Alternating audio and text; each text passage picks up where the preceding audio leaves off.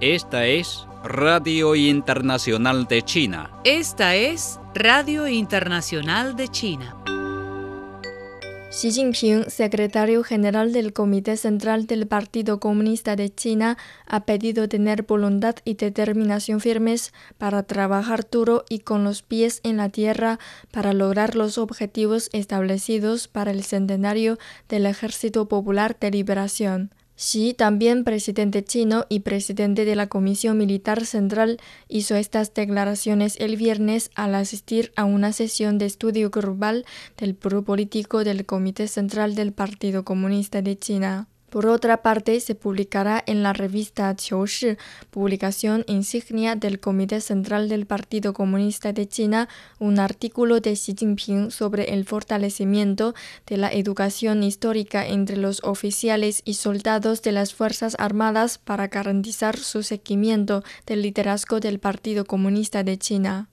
El comité organizador de los Juegos Olímpicos de Invierno Beijing 2022 celebró una conferencia de prensa el pasado viernes para dar una actualización sobre la construcción de las sedes deportivas de los Juegos. Se utilizarán un total de 39 sedes para Beijing 2022, incluidas 12 sedes de competencia, 3 sedes de entrenamiento y 24 sedes de uso no competitivo. Según los organizadores, se habían completado a fines del año pasado las instalaciones permanentes para las 12 sedes de competencia, mientras la construcción de la mayoría de otras sedes ha terminado o casi terminado. Como la primera ciudad en albergar tanto los Juegos de verano como los de invierno, Beijing aprovechan al máximo el legado de los Juegos Olímpicos de 2008. Todos los nuevos sitios cubiertos han cumplido con criterios internacionales y han recibido la marca de evaluación de tres estrellas de edificios ecológicos, equivalente al estándar internacional LEED Gold. Además, el comité organizador está siguiendo de cerca las medidas antiepidémicas de los Juegos de Tokio y elaborará políticas locales para la prevención y el control de la pandemia para la sida invernal y construirá instalaciones temporales para este fin. Funcionarios y residentes de la región autónoma uigur de Xinjiang criticaron a algunas fuerzas anti-China en el extranjero por producir los llamados productos culturales como parte de una campaña de difamación contra China.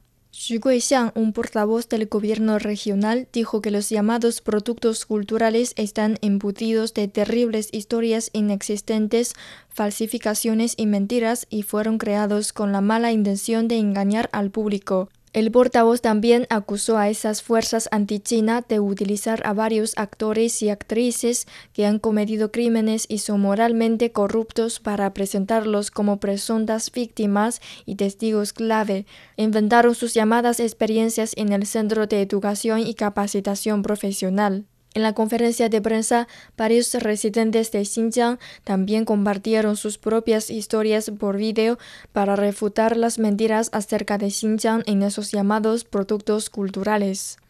Zhangjiajie, un destino turístico de renombre mundial en la provincia de Hunan, exige que todos los turistas se realicen tres pruebas de ácido nucleico antes de salir de la ciudad debido al último resurgimiento de la COVID-19. Hasta el viernes, Zhangjiajie había registrado cinco casos de transmisión local de COVID-19, todos ellos trabajadores de agencias de viajes locales, según la Comisión Municipal de Salud.